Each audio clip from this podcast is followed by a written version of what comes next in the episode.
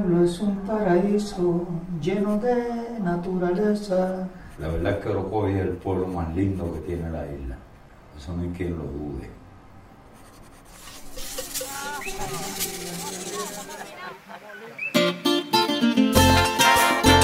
Óyeme, Fabián, ven acá. Yo quiero que tú te aprendas esta canción que yo hice al pueblo mío, para que la cantes tú, como tú eres orocobeño.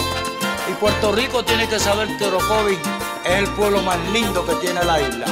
Cántala, para que el pueblo se la aprenda.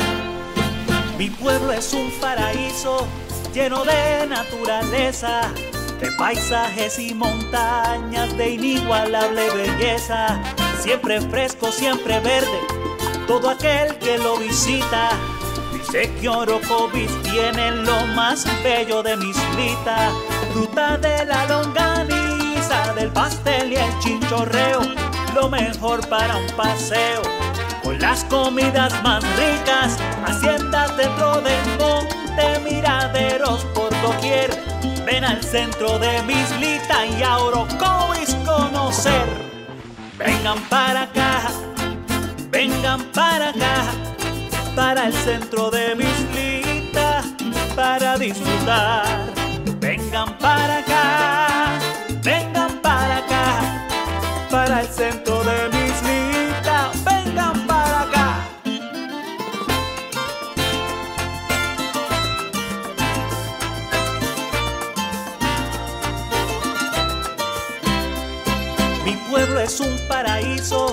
lleno de naturaleza, de paisajes y montañas de inigualable belleza, siempre fresco, siempre verde, y todo aquel que lo visita dice que Orocovis tiene lo más bello de mi islita, fruta de la longaniza, del pastel y el chinchorreo, lo mejor para un paseo con las comidas más ricas, haciendas dentro del monte, miraderos por doquier.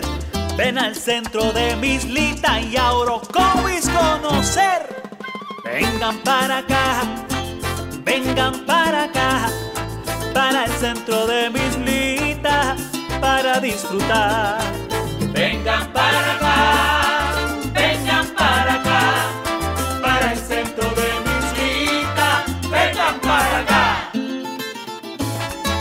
la plaza, a la iglesia, a la casa de la cultura, a Orocovis.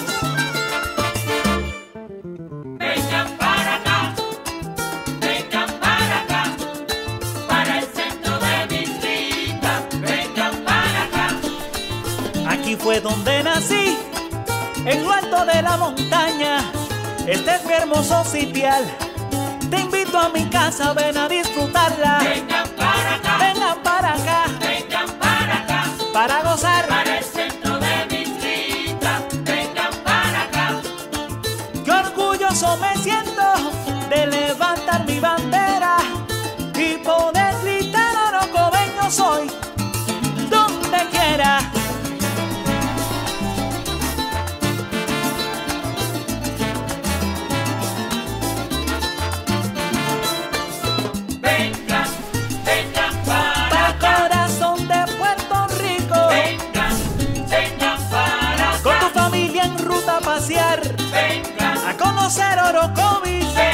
Ven que te voy a esperar.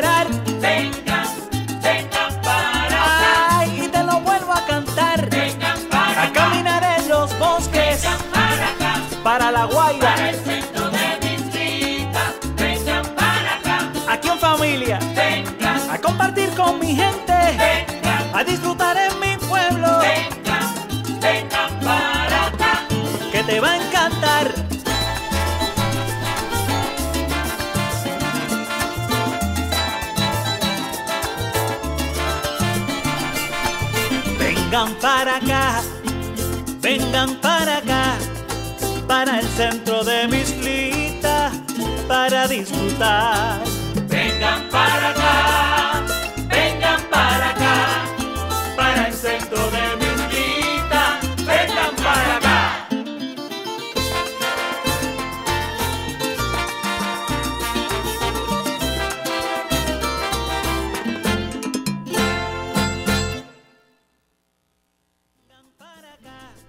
Buenos días Puerto Rico, bienvenidas y bienvenidos a otra edición de Dialogando con Beni. Este es su servidora Rosana Cerezo.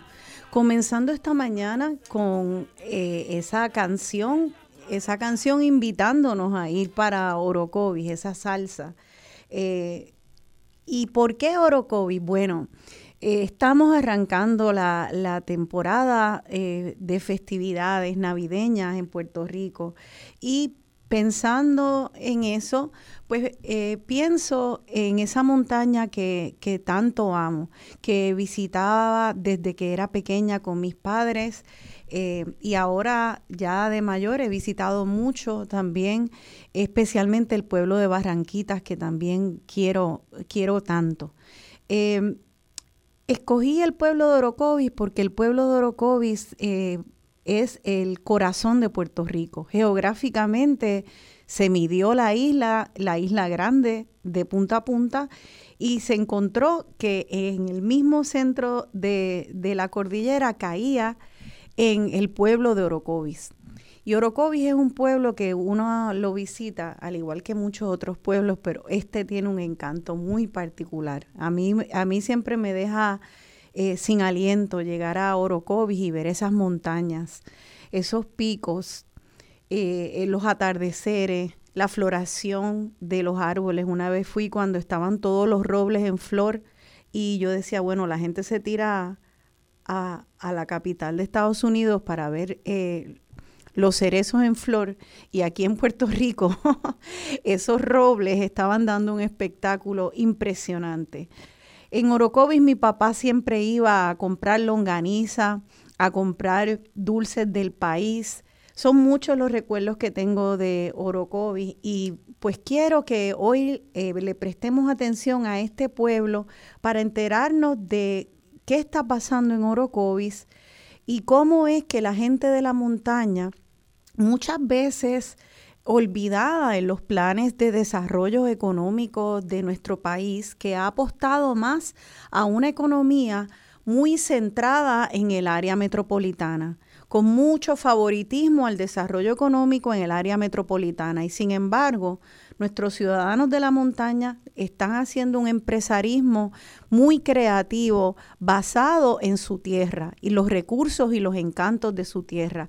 Así que hoy vamos a aprender un poco sobre Orocovis, vamos a recibir también a distintos empresarios y empresarias de café, heladería, eh, un orocobeño de la diáspora que se ha dado la tarea de, de educar sobre su pueblo. Y así que vamos a arrancar el programa. Eh, tenemos ya en línea, entiendo, a Marieli Colón García. Ella es directora de Arte, Turismo y Cultura del municipio. Ella va a estar acompañándonos. También nos va a estar acompañando, entiendo que virtualmente eh, en pantalla, Eric Eric Pagán, el fundador de una página de Facebook llamado Visit Orocovis o Visita Orocovis. Eric es orocobeño y vive, ya lo veo en pantalla, y vive en eh, entre Estados Unidos, eh, Wisconsin y, también eh, Orocovis. Así que es un orocobeño de la diáspora, como tantas personas de nuestros pueblos que se van, mantuvo Puerto Rico en su corazón regresó. Y también tenemos eh, con nosotros a Reniet Ramírez. Él es propietario de la heladería Franchela junto con su esposa Franchela Burgos. Así que le doy la bienvenida a todos ustedes. Eh, bienvenidos aquí a Dialogando con Beni. Gracias por madrugar. Gracias. Gracias. Qué bueno, pues si se pueden identificar los que veo en pantalla, este, a quién estoy viendo con los audífonos ahí, este, que, no los conozco en persona. Este, mi nombre es Eric Pagán.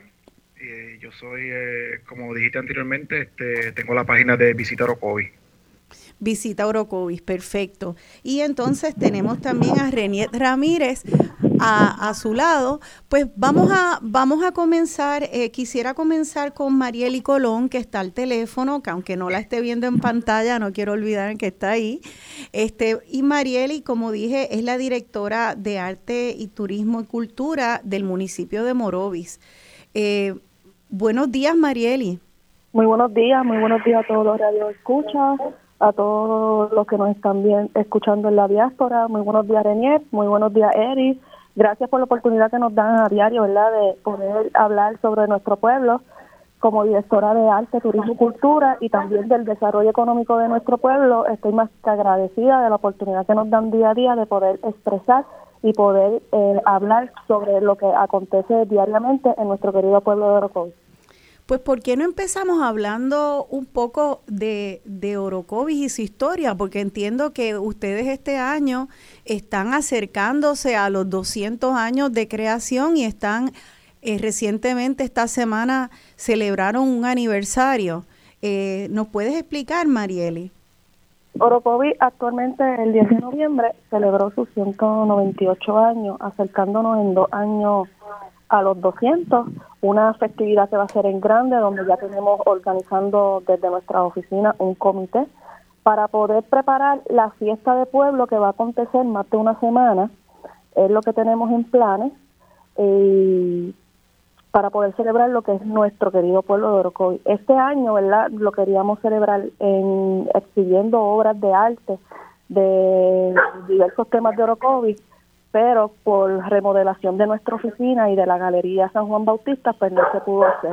Pero ya esperamos el año que viene poder retomar y poder celebrar como siempre hemos celebrado con escuelas, con niños, con exponentes del arte, de la música, y de diferentes temas de históricos de Orocovi y poder celebrar lo que es, la celebración de los 199 años.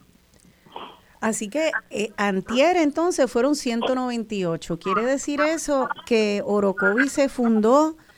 ¿En, ¿En qué año se fundó entonces Orocovi? Este, me gustaría que entrara Reniet Ramírez, que entiendo que es aficionado de la historia de Orocovi y lo incluye en su, en su negocio, del cual hablaremos luego. Reniet, ¿Qué nos puedes contar de esa fundación de Orocovi? Disculpa, tiene, lo tienes en, en mute. Vamos a ver si ahora, ahora te escuchamos. Aún no se escucha, eh, pero eh, algo que me interesaría, eh, lo que Reniet puede conectarse con sonido, que me interesa señalar es el hecho de que, fíjate, la, la ciudad capital de San Juan cumple, también está en proceso todas las celebraciones de los 500 años de la capital de San Juan.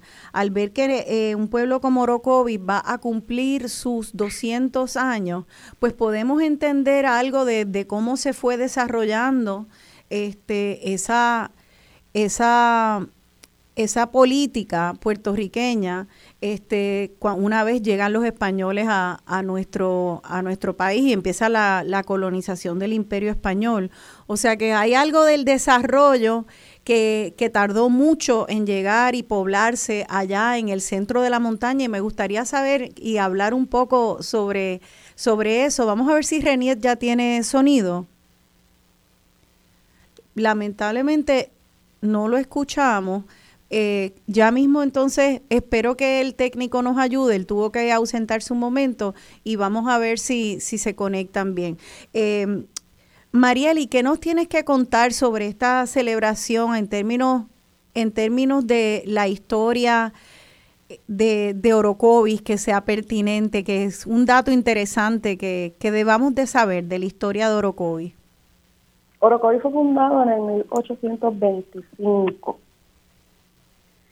y nuestro fundador, que lo tenemos, ¿verdad? Tenemos sus restos en la oficina, en nuestra oficina y en la Galería San Juan Bautista, lo fue don Juan de Rivera y Santiago, el cual Renier es descendiente de él y conocemos un poco más su historia.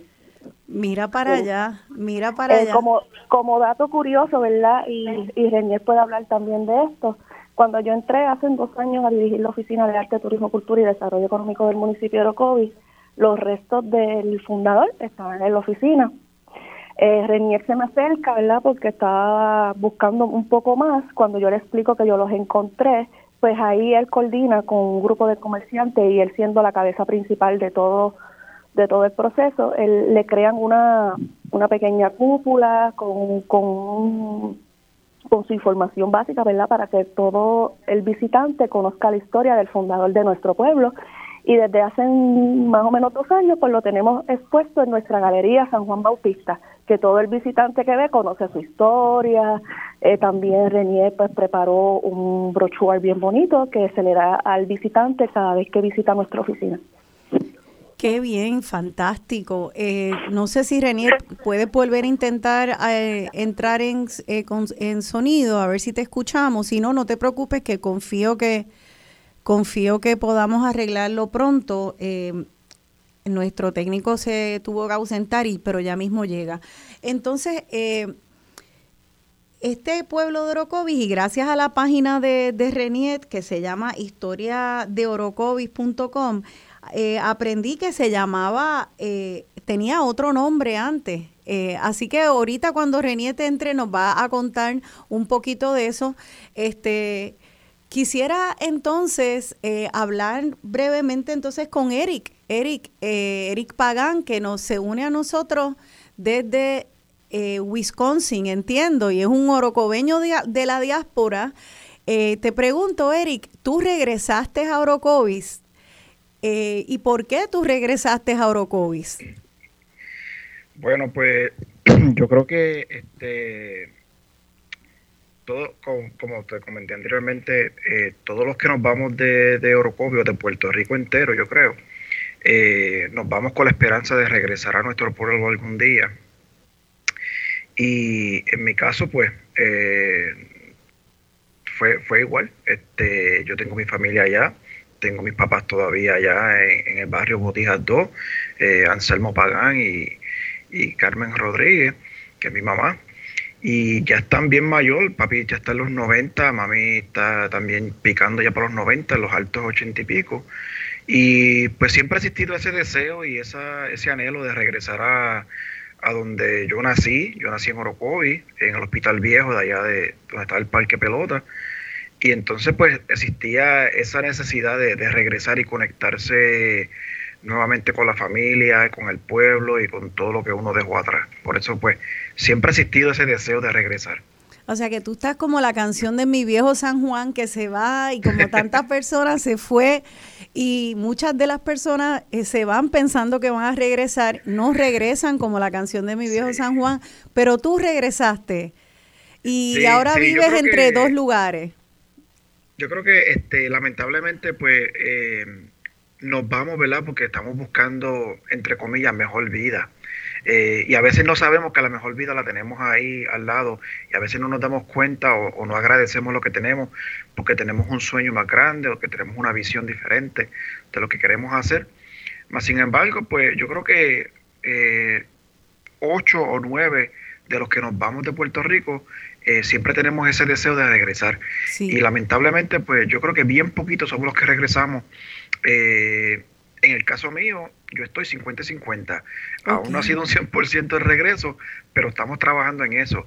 Pero yo creo que uno de 10 logra regresar un 100% a, a Puerto Rico. Y, y te pregunto, esa, esa, eh, esa razón que te llevó a irte, eh, fue para poder encontrar una estabilidad económica, eh, para poder encontrar trabajo y punto, un trabajo que te diera que te diera estabilidad a ti y a tu familia. Sí, sí, básicamente sí. Este, como todo orocobeño, ¿verdad? Este Orocovi, pues, eh, un pueblo pequeño, un pueblo eh, grande en corazón, pero y, grande en tamaño, pero a veces pues muy pequeño en lo que son las oportunidades este, laborales. Y pues en mi caso, pues yo eh, me fui, me fui de Orocovi para el año 99 y ingresé lo que era el ejército de Estados Unidos.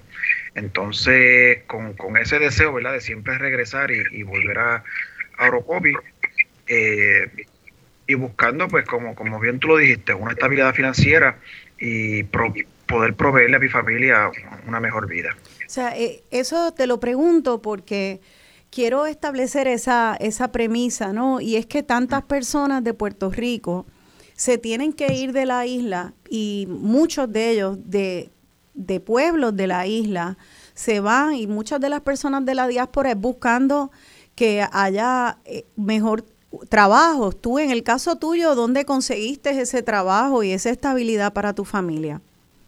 Yo, bueno, cuando yo me fui de, de Orocovis en el 99, yo me fui directamente con el Army. Este, yo ingresé a la Fuerza Armada de los Estados Unidos con el, con el ejército Sí. en el 99. Luego eh, me separé del ejército en el 2009 y ahí pues seguí trabajando en lo que es la, la empresa aquí este, privada de los Estados Unidos. Ya. Así que cuando, cuando te fuiste y regresas, eh, ¿tú, ¿tú encuentras un Orocovis igual o diferente? Porque tú acabas haciendo una página, eh, visita Orocovis. Eh, ¿Hubo algo que te sorprendió cuando regresas a Orocovis? Porque te vas en los 90 y regresas ya este, un poquito antes de la pandemia. Eh, ¿qué, qué, es lo que, ¿Qué es lo que encuentras en Orocovis que te impulsa a hacer esa página? Pues mira, este Orocovi básicamente lo encontré, lo encontré igual en su esencia, eh, en lo que es el, el- pequeño pueblo de la montaña, el corazón de Puerto Rico, Orocovi, eh, en su esencia eh, lo encontré igual. Y por eso había un movimiento gastronómico, cultural, artístico que siempre ha distinguido a Orocovi y eso fue algo que me motivó a querer exponerlo a, a otras partes de Puerto Rico y a otras partes del mundo, porque pues la página básicamente empezó como algo que hacíamos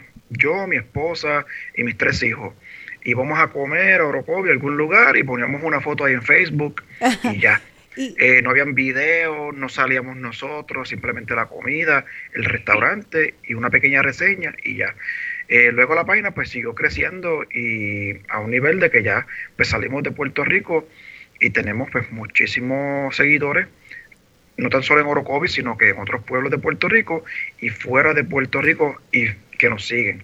Entonces, te Entonces- pregunto, te pregunto, porque ayer tú me dijiste que a ti te impresionó cuánta, cuánto negocio se estaba desarrollando en Orocovi, pero que no eran los negocios tradicionales, sino de personas hechas para adelante que decidieron tomar unos riesgos, abrir sus propias empresas eh, y encontraste que había entonces mucho, muchos restaurantes, mucho negocio innovador.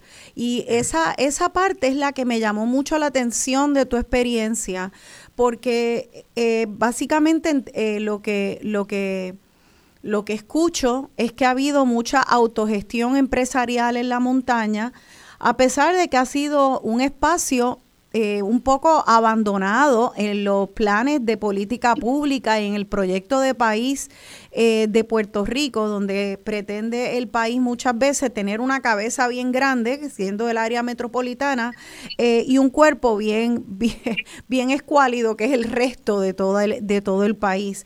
Entonces, me, me ha interesado mucho ver que hay gente apostando a a no tener que irse y buscar esa estabilidad económica con estas empresas. Eh, Eric, fuiste tú eh, el que me, me, señaló que había este negocio, la, la heladería Franchella, eh, y Franchella que tiene un modelo de negocio muy innovador. No sé si eh, ahora no veo a nadie en línea, pero vamos a tratar de, de ahora conectarnos otra vez. Y vamos a ver si podemos escuchar ahora a, a Reniet. Hola Reniet, ¿estás ahí? Hola. Hola, me oyen, ¿verdad? Ahora te escuchamos, espero que el técnico te haya podido ayudar. Sí, cambié de computadora, este, tenemos dos o tres por ahí, así que... este, pues sí, este, muchas gracias por la invitación, este, estoy listo para contestar cualquier pregunta. Este, como habías dicho, tengo la página de, aparte de que con mi esposa tenemos la heladería, Franchella, pues también mi mayor pasión es la historia, así que hace literalmente una semana terminé mi página nueva, historiadeorocovis.com, que también está en Facebook. Historiadeorocovis.com, felicidades, ahí fue, ahí fue que, que me dirigí eh, para poder aprender un poquito de Orocovis y como ahorita no teníamos sonido, pues déjame y brevemente eh, hacerte un par de preguntas de datos interesantes. La página está bien linda, es bien fácil de accesar, unos datos básicos. Eh, así fue que aprendí que, que Orocovis no se llamaba Orocovis en sus inicios. ¿Cómo se llamaba, Reniet? Pues se llamaba Barros. La cuestión con Oro- Orocovis es Barros. que... se- barros, sí. Barros. Como de tierra. Ya. Este, eran, antes de Orocovis, había, habían dos, eh, Orocovis se funda uniendo dos barrios de dos pueblos. El barrio de Barranquitas llamado Orocovis y el barrio de Morovis llamado Barros. Al unirse, pues eh, ahí es que se funda el pueblo. Eh, el nombre que se aprobó fue el nombre de Barros. Entonces, ese nombre, aunque parezca como que a lo mejor duró poco tiempo, realmente duró mucho tiempo, duró más de un siglo. Entonces, se cambió este en 1928 a Mira para Orocovis. allá, mira para allá. Entonces hay una, hay una gran confusión porque aparte de eso también tenemos un barrio llamado Barros en la actualidad y también tenemos un barrio llamado Orocovis. Y hay esa gran confusión, a veces la historia es muy confusa porque, por ejemplo, si alguien te dice, mira, pues hubo un incendio en Barros, pues se, supone que se refieran al pueblo de Barros. Pues alguna gente piensa que es que en el barrio Barros hubo un incendio. Entonces Ajá. la historia hace un poquito confusa por eso. Hay que tener eso, esa- esos nombres bien claros, tú sabes. Sí, qué bien. Así que, ¿y por qué se le puso Orocovis y de dónde sale el nombre de Orocovis? Pues mira, ah, es de un cacique, se llamaba Orocovis, y él gobernaba la región, se llamaba Jatibonicu. Y Jatibonicu era aproximadamente lo que hoy es Aybonito, Barranquitas y Orocovis. O sea que realmente, pues, el cacique Orocovis, pues no es realmente exclusivo de los orocobeños, sino de estos tres pueblos. Eh, lo que pasa es que pues, nosotros tenemos la dicha de ser quienes lo, lo honramos con el nombre del pueblo. Eh, y entonces, pues, ahí es que sale el nombre de, de y pues obviamente pues, es un nombre mucho más lindo que Barros.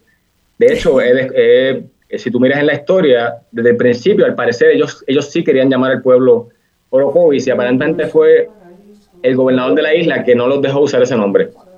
Y, lo- y entonces le- les pidió que usaran el nombre de Barro.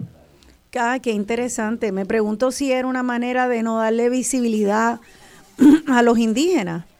Posiblemente. De hecho, hay unos documentos de, eh, de las primeras décadas donde ellos, eh, cuando se referían a sí mismos, en vez de escribir Barros, escribían el pueblo de Barros Orocovis. Era como una forma de, de- de imponer el nombre de Orocovis. Sí. Y aún así, pues, tuvieron que quedarse con Barros hasta, hasta más de un siglo más de- después.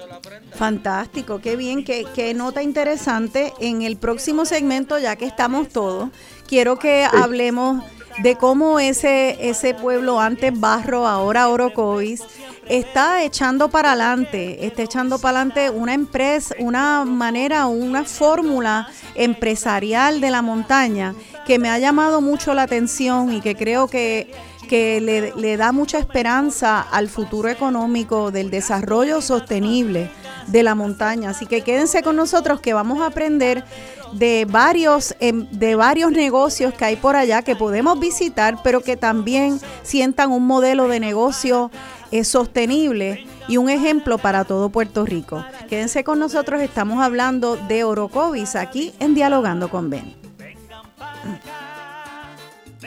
para acá, para el centro de mi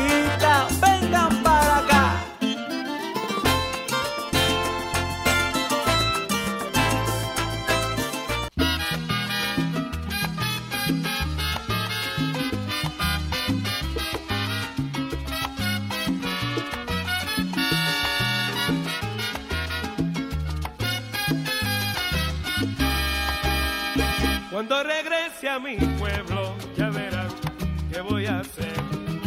Trato de llegar de noche para que nadie pueda ver. Silencio entre las sombras, cerco por el camino, contemplando lo divino de una noche tropical.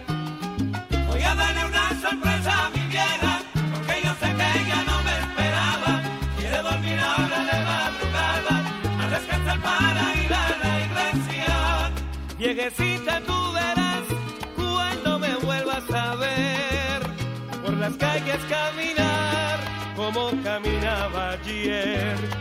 no me viste crecer, viste la juventud y después de tanto tiempo vuelvo otra vez, sigue siendo la misma, la de la dulce mirada, la que nunca está cansada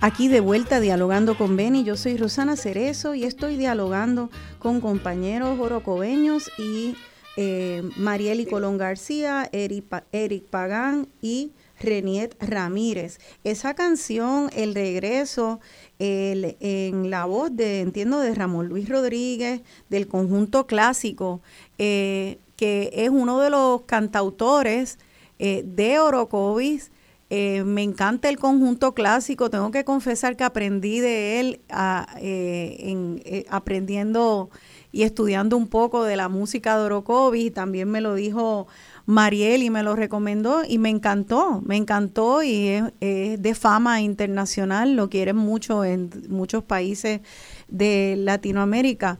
Entonces, que nos quedamos hablando de verdad, eh, Eric nos contó cómo él, siendo un boricua de la diáspora, un orocobeño de la diáspora, se tuvo que ir, eh, se fue a servir al ejército de Estados Unidos buscando oportunidades, porque en aquel momento, en los 90, siendo un joven, Orocovis no le ofrecía esas oportunidades. Ahora Eric regresa a Orocovis encuentra un pueblo, encuentras entonces un pueblo que tiene muchas cosas similares y por otro lado, como un boom eh, en negocios pequeños eh, de autogestión. Eso me interesó mucho eh, y quisiera que, me comentaran un poco sobre, sobre este boom de, empresarial que hay en, en la montaña, en particular en, en Orocovi.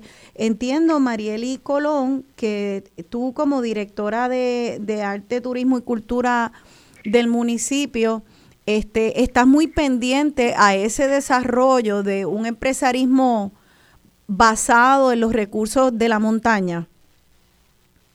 Sí, en nuestra oficina hemos, desde que entramos, hemos creado un chat donde están muchos los comerciantes ¿verdad? de Orocovis, donde se les informan de cada una de todas las ayudas que las agencias del gobierno, eh, como te digo, tira a través de todo el año. Actualmente eh, creamos lo que es la primera escuela empresarial de la montaña y a nivel de Puerto Rico, donde un municipio tiene una escuela donde educa al comerciante, al nuevo emprendedor, al agricultor y próximamente será la primera escuela empresarial artesanal de la montaña también, donde se van a educar con 14 cursos por cada semestre a nuestros artesanos orocovinos. A los artesanos, qué fantástico.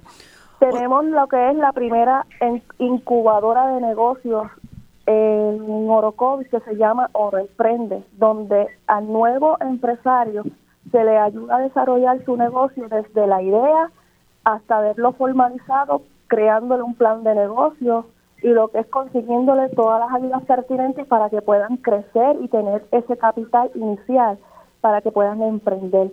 Actualmente, la semana que viene, este, tenemos el, el martes 14, desde las 9 y media de la mañana, en la primera escuela empresarial de la montaña, personal de desarrollo económico, orientando a los empresarios existentes y a los nuevos sobre las nuevas ayudas que hay, sobre 15 mil dólares para nuevos empresarios y 50 mil dólares para empresarios existentes.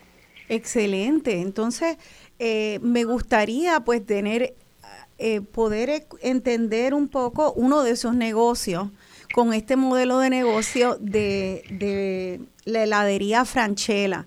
Así que, ¿por qué, Reniet, eh, nos puedes explicar de qué trata tu heladería, cuándo comenzó y cuál es ese modelo de negocio que está basado en los recursos de Orocovi y la y digamos hasta hasta los productos agrícolas del pueblo.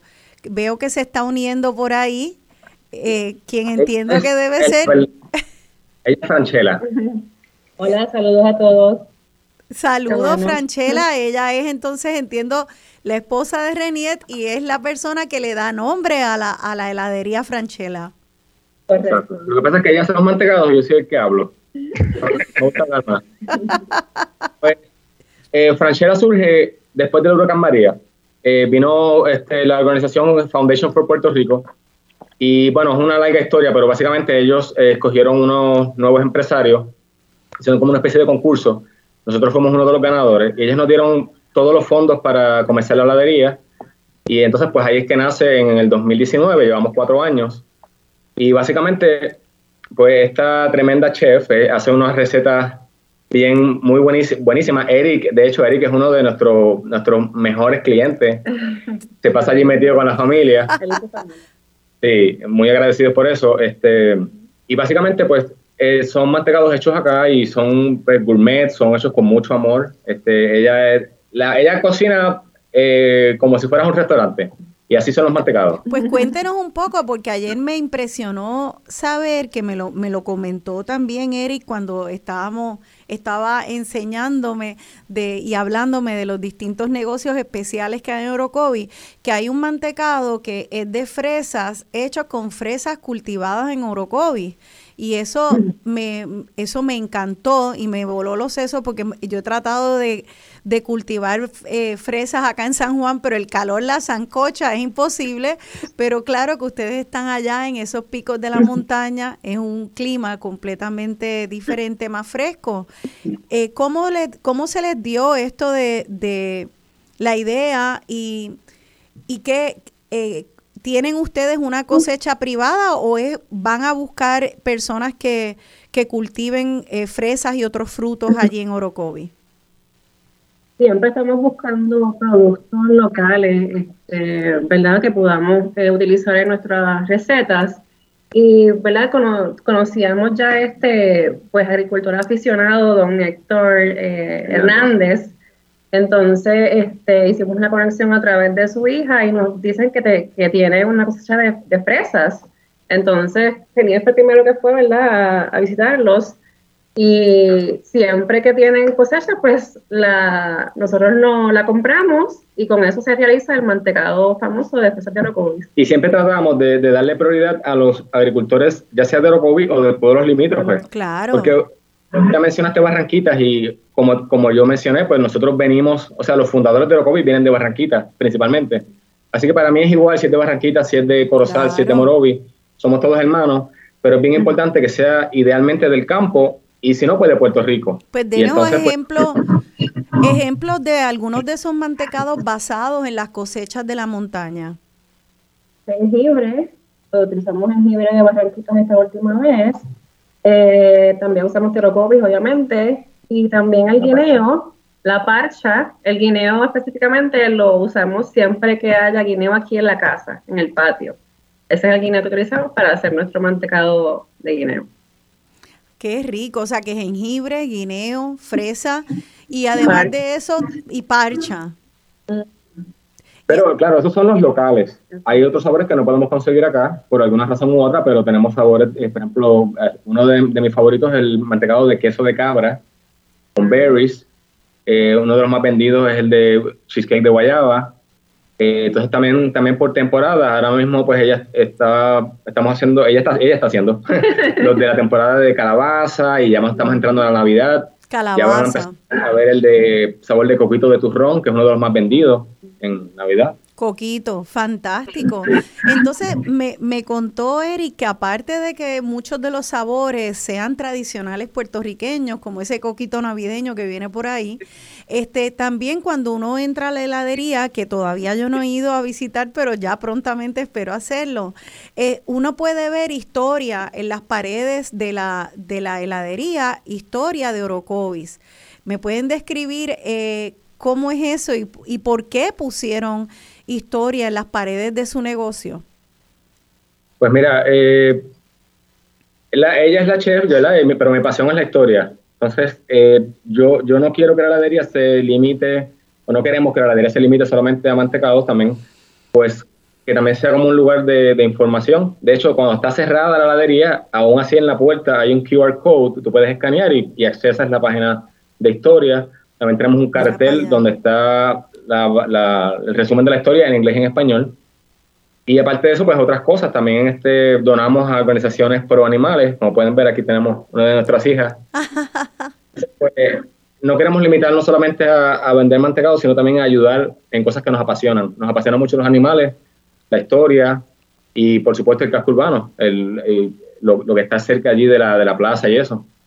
Eh, así que, fíjate, me, me interesa mucho ese modelo eh, de negocios que ustedes tienen porque es un modelo que, eh, contrario a lo que vimos en las etapas iniciales del desarrollo de Puerto Rico, donde muchas veces era como, bueno, pues que vengan los fast food y se llenaron nuestros pueblos de fast food y de shopping center con las con las grandes tiendas eh, y las cadenas de los Estados Unidos y eso mató mucho de los negocios de, de los pueblos de los cascos urbanos de los pueblos.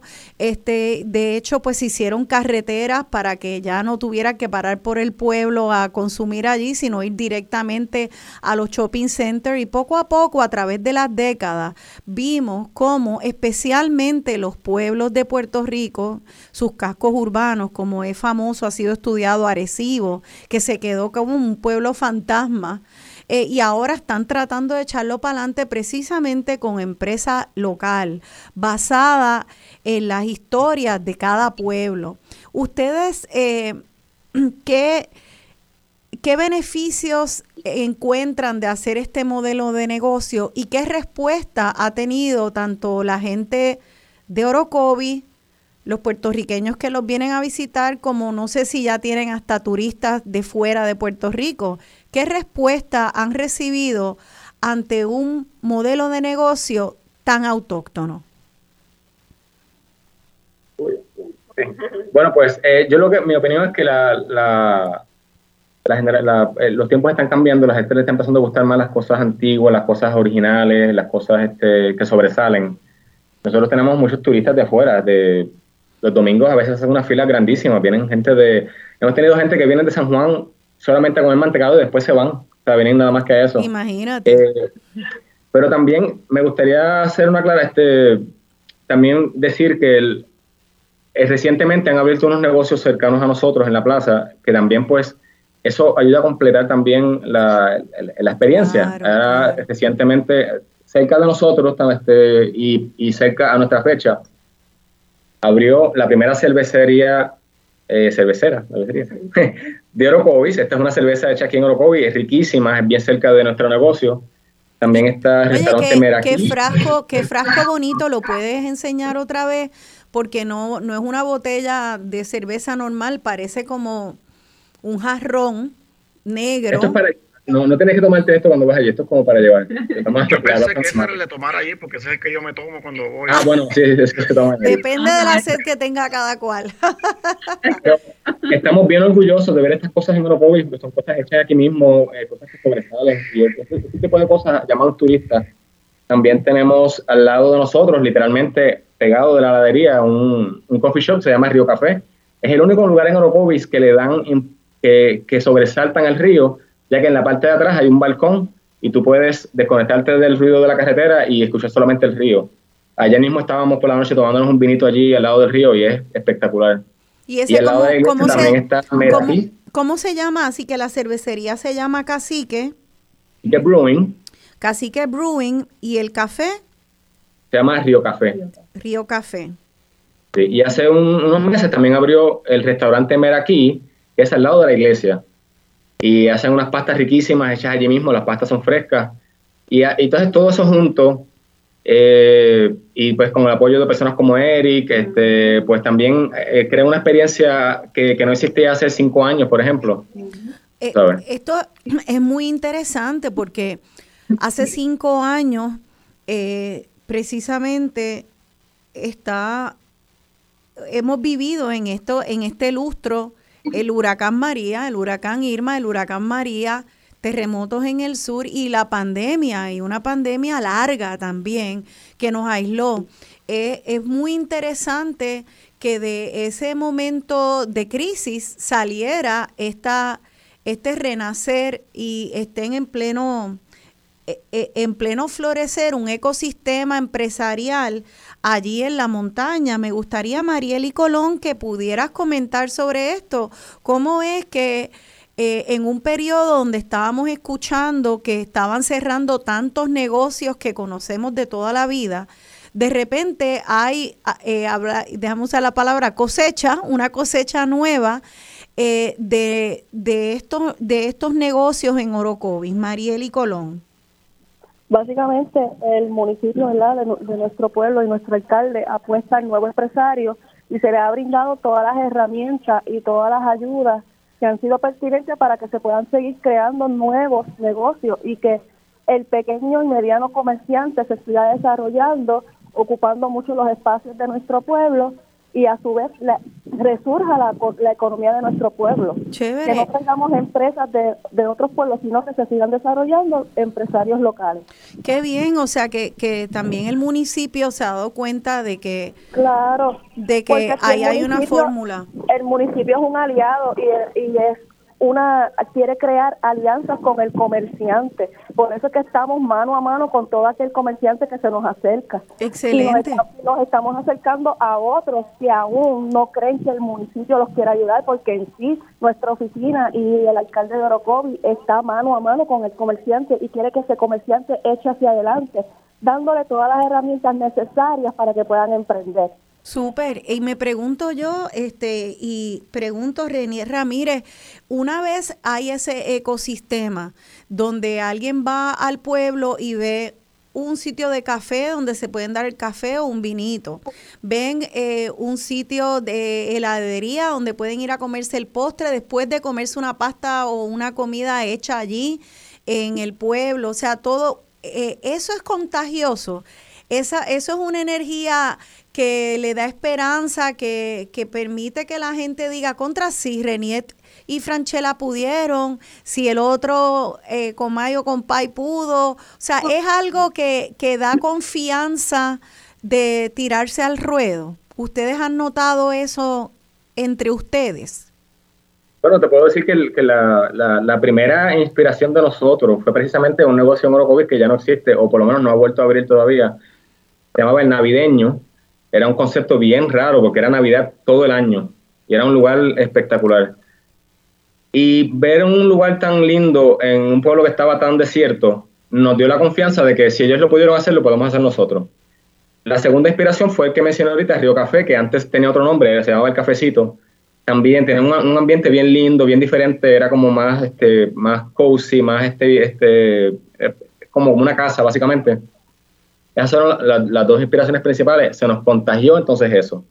Y nosotros queremos contagiar. Nosotros siempre estamos pintando y teniendo colores brillantes, una forma también de, de dar ejemplo. Si nosotros que somos, el lugar de nosotros es bien pequeñito, pero aún así tú ves la, este, la cantidad de gente que viene y queremos que se, la gente se contagie y que cojan ideas y que si, no, si alguien quiere que los ayudemos con consejos, pues también estamos dispuestos a hacer eso. Fantástico.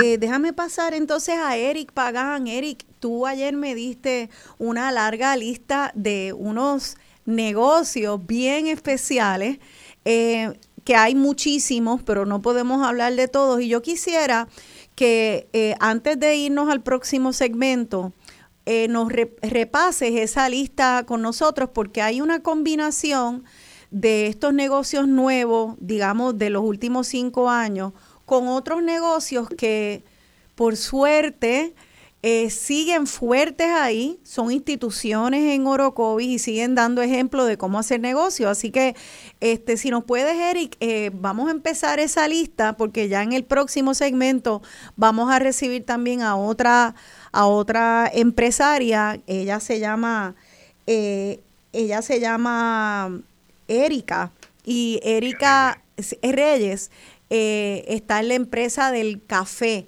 y de la hospedería allá en Orocovi. Y ya pronto Erika Reyes se une a nosotros. Pero me gustaría antes hablar de esos negocios porque estoy segura que mucha gente está como yo, que estoy con pluma y papel en mano para anotar. Este, así que Eric Pagan de Visita Orocovis. Vamos a ver esa lista. Este, vamos, a, vamos a comenzar por lo siguiente. Eh, algo que, que Franchella no mencionó es que ellos son pet friendly. Y yo creo que en Orocovi es algo que es bien importante porque a veces tú vas a los negocios y los animales no los quieren. O los gatos y todo se los sacan para afuera. Mas sin embargo, ellos pues eh, son bienvenidos los animales. Así que eso es algo que a nosotros pues es bien importante ver algo nuevo y diferente con Franchella. Qué bien, Este, qué bien. También mencionar que en el casco urbano abrió un tipo de negocio modelo diferente que es una barra, pero una barra biker, que ellos se enfocan en los motociclistas. Eso ha traído a Orocovi un- una cantidad enorme de, de- de turistas y motociclistas de, Oro- de Puerto Rico que también vienen a disfrutar de Orocovi y añade a la experiencia que Renier estaba mencionando anteriormente. Eh, Y, y antes de que siga, sigue entre Morovis y Orocovis, creo que bastante en la, en la frontera. También yo recuerdo ir a Casa Bavaria en un momento donde los bikers y los motociclistas llenaban Casa Bavaria, un restaurante de comida alemana. Este, donde le gustan ir mucho a los motociclistas y que tiene un festival llamado Oktoberfest, que es como un éxito hace décadas. Casa Bavaria sigue abierto, haciendo oferta allí en Orocovi, Morovi, en la, co- en la colindancia. en la colindancia, sí. Sí, sí, sí, Ba- Casa Bavaria es un, es un ícono. Casa Bavaria es, es un lugar donde mucha gente este, llegan hasta allí porque, como te, como te iba a decir anteriormente, Orocovis tiene los pilares de la gastronomía, como lo es la Doña María la Longaniza, este, Rocadura, Calitos Pollo. Son lugares que, que, que ya la gente anteriormente pues los visitaba porque son lugares que llevan muchos años en Orocovis, los Dardanelos, eh, por los dulces típicos y ese tipo de cosas. ¿Qué pasa? Cuando eso es lo que yo recordaba cuando me fui de Orocovi. Ahora llego y veo que hay nuevos comercios con nuevos conceptos, como lo mencionó Renier, la cervecería, la heladería, los cafés. Entonces tú dices, wow, la gente que venía a ver lo que había antes, ahora se encuentra que hay más y- y variedad, como lo es Mera aquí. Me gustaría, como tú eres de ahí, dijiste bien rápido unos negocios que otra gente quisiera que digamos de más lento para anotar. Así que, y estamos a punto de terminar este segmento. Vamos, voy a pasar por la lista entonces. Vamos con la lista. Aparte de Franchella, que ya hemos hablado de, la- de la heladería y todas las delicias que encuentran ahí, está Barra Biker, Casa Bavaria, que es una La, institución la barra bike que se llama Travesía. Travesía. Ok, eso es para, para motociclistas eh, y hay una cultura de, de motociclistas allí. Sí. Eh, entonces- es bello para, para, para rodar en motora, es, es precioso. Perfecto. Entonces está la cervecería Cacique Brewing, que eso es cerveza hecha allí en, En en- Orocovis. en Orocovis, que eso es, es muy especial, con unos jarros hechos allí también en Orocovis, toda una oferta local. Están las famosas este, longanizas de Doña María, Doña que, María. Se, que se venden en un restaurante, ¿verdad? Ya no pueden buscar Doña María, sino buscar restaurante La Sombra. La sombra, Doña María allí en Botijas 12. También hay otro restaurante que es famoso por sus longanizas, que tú me dijiste ayer, Eric. ¿Cuál Los era? amigos. Ok, Los amigos. los amigos. Así que para longaniza tienen restaurante La Sombra y también los amigos.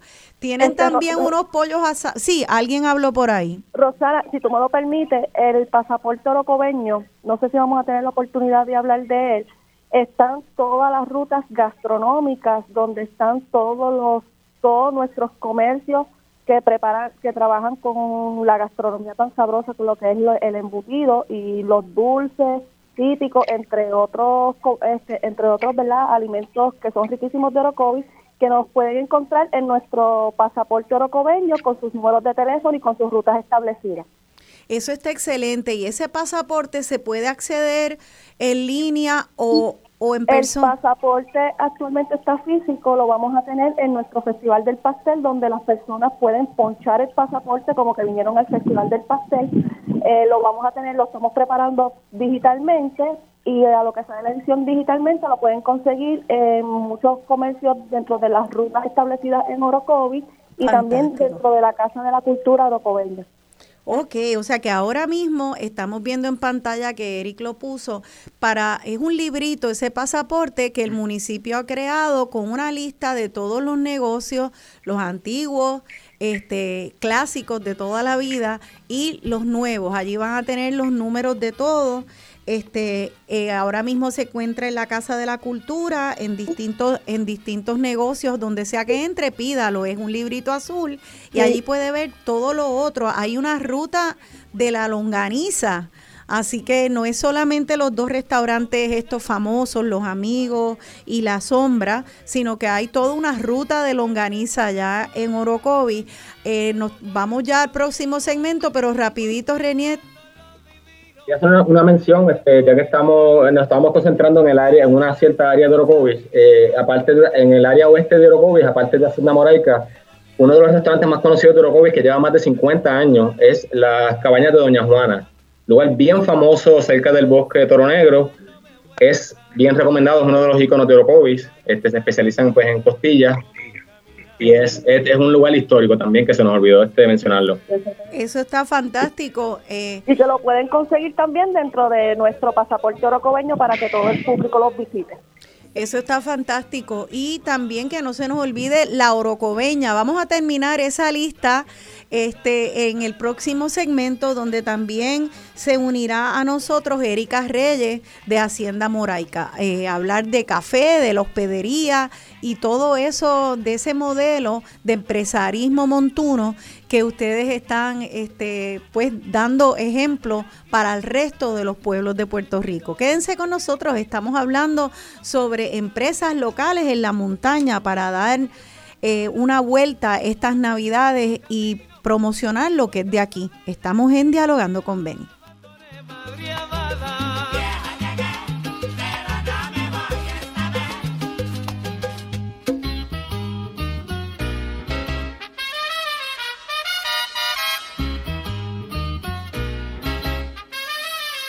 Aquí de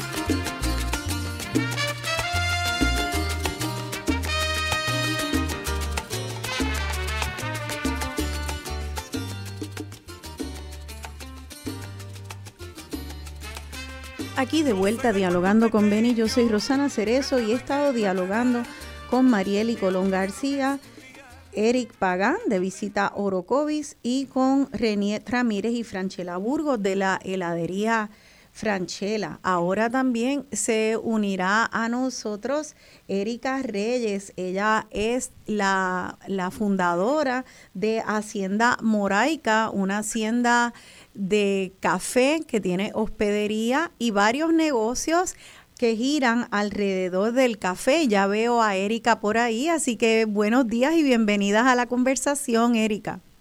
Hola, hola Rosana, gracias por la invitación. Hola a todos. Hola. Erika, estábamos haciendo una lista donde estamos destacando unos cuantos negocios de, de Orocovis eh, tanto de los nuevos como de las instituciones ya clásicos allá para visitar en Orocovi. Vamos a terminar brevemente esa lista y entonces empezar a hablar del café, porque no se puede hablar de la montaña de Puerto Rico sin hablar de café. Y lo que tienen en Hacienda Moraica, Erika ha desarrollado un concepto novela alrededor del café y es bien importante enterarnos de eso también. Así que vamos brevemente a seguir con la lista eh, de esta de lo nuevo y de lo clásico. Este Eric Pagan, ¿en qué nos quedamos? Que teníamos Carlitos Pollo, que tú me dijiste que, que es famoso en Orocovi, pero también creo que hay en otro pueblo. ¿Qué es Carlitos Pollo? eh, Calitos Pollo este, está en Orocovi, también está en Morovi, y ellos pues este tienen un concepto bien chévere, eh, pues donde ofrecen no tan solo pollo asado, ofrecen otro otro menú también, pero tienen almuerzo y pero lo más que lo más que me gusta a mí allí son los mojitos. Ellos tienen un mojito de 32 onzas que eso es un megate para los que estamos a dieta como yo, pues este mucha fruta y alcohol. Así que este, los mojitos de Calitos Pollo. Los mojitos de Calitos Pollo ya son famosos, son bien grandes, tienen menta y juguito de limón y hay que tener mucho cuidado porque en Orocovi hay curvas y hay que cogerlo suave con los, con los mojitos eh, de Calitos Pollos que también entonces son famosos por hacer un pollo asado muy sabroso al carbón, entiendo yo. Tienen un pollo allí este relleno de mofongo. Mira para allá. Con esa especialidad de pollo relleno de mofongo. Que solamente lo consiguen en Orocovi, en la, en la localidad de Orocovi. Mira para allá. Entonces, eh, ¿cómo se llama el lugar de los dulces típicos que a mi papá le gustaba tanto? Este, es los dardanelos. Los dardanelos o dardanelas. Dardanelos, los dardanelos. Los dardanelos, ok. ¿Y qué se puede conseguir en los dardanelos? Pues mira, este, los dardanelos, eh, en el concepto que tú tal vez lo recuerdas con tu papá, ya no es el mismo. Ahora lo han cambiado, un poco más modernizado, este, y un poquito más de ambiente juvenil y más moderno, algo más familiar, con comida y todo. Eh, pero sigue igual, sigue allí en Orocovis también. ¿Y siguen vendiendo dulces típicos? Pues mira, este, no te sé decir si todavía tienen los dulces típicos como los tenían anteriormente. Pero por lo menos yo, eh, cuando quiero dulces típicos, voy a la sombra donde consigo una, una, buena variedad de dulces típicos también allí.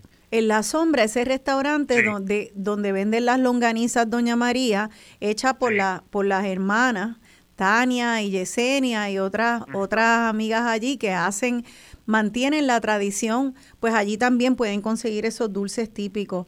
Este, y luego, pues no quiero terminar la lista sin que hablemos de la orocobeña, porque yo por acá en San Juan todavía encuentro a veces panes de la orocobeña y me pregunto, el negocio estará abierto, de hecho, allí en, o es ya una marca que solamente nadie le ve la cara al negocio. ¿Sigue habiendo un negocio allí que es el corazón de esa marca? Sí, este, la Orocobeña sigue allí como un icono de, lo que es eh, el pan de Orocovi. Este, ¿Y cuál es el pan? ¿Cuál es el pan que lo hace famoso a la Orocobeña, esa panadería allí? Bueno, allí consiguen lo que es el, eh, el pan de la orocobeña, pan de agua, el pan sobao y también tienen el pan de la patita hecha, que ese es un pan que, ellos crearon allí en Orocovi. De la patita hecha. Estos son los, estos son los términos y el color de nuestro país que me encanta. ¿Y, ¿Y, por qué es de la patita hecha? Un pan de la patita pues, hecha. Pues porque este, los que quieran verlo pueden ir a mi página. Yo tengo un video que hice una reseña del pan de la patita echada pero es básicamente eso, es un, eh, son dos, dos libritos de pan que están una encima de la otra así, parece una, como cuando uno se acuesta y le echa la pata a, la del lado, pues así mismo. La patita hecha encima. Como una trencita, pero como una trenza de, de piernita, porque es gordito para afuera. Qué lindo, pues de la patita. Sin embargo, este, Rosana, tengo que recalcar, la orocobeña, aparte de ser pues la panadería del pueblo, se ha convertido en eh, eh, en una institución que ha llevado el producto orocobeño a otros lugares de Puerto Rico, inclusive fuera de Puerto Rico, y se ha dedicado también ahora con su nueva administración a apoyar a otros comercios locales en eventos que hacen.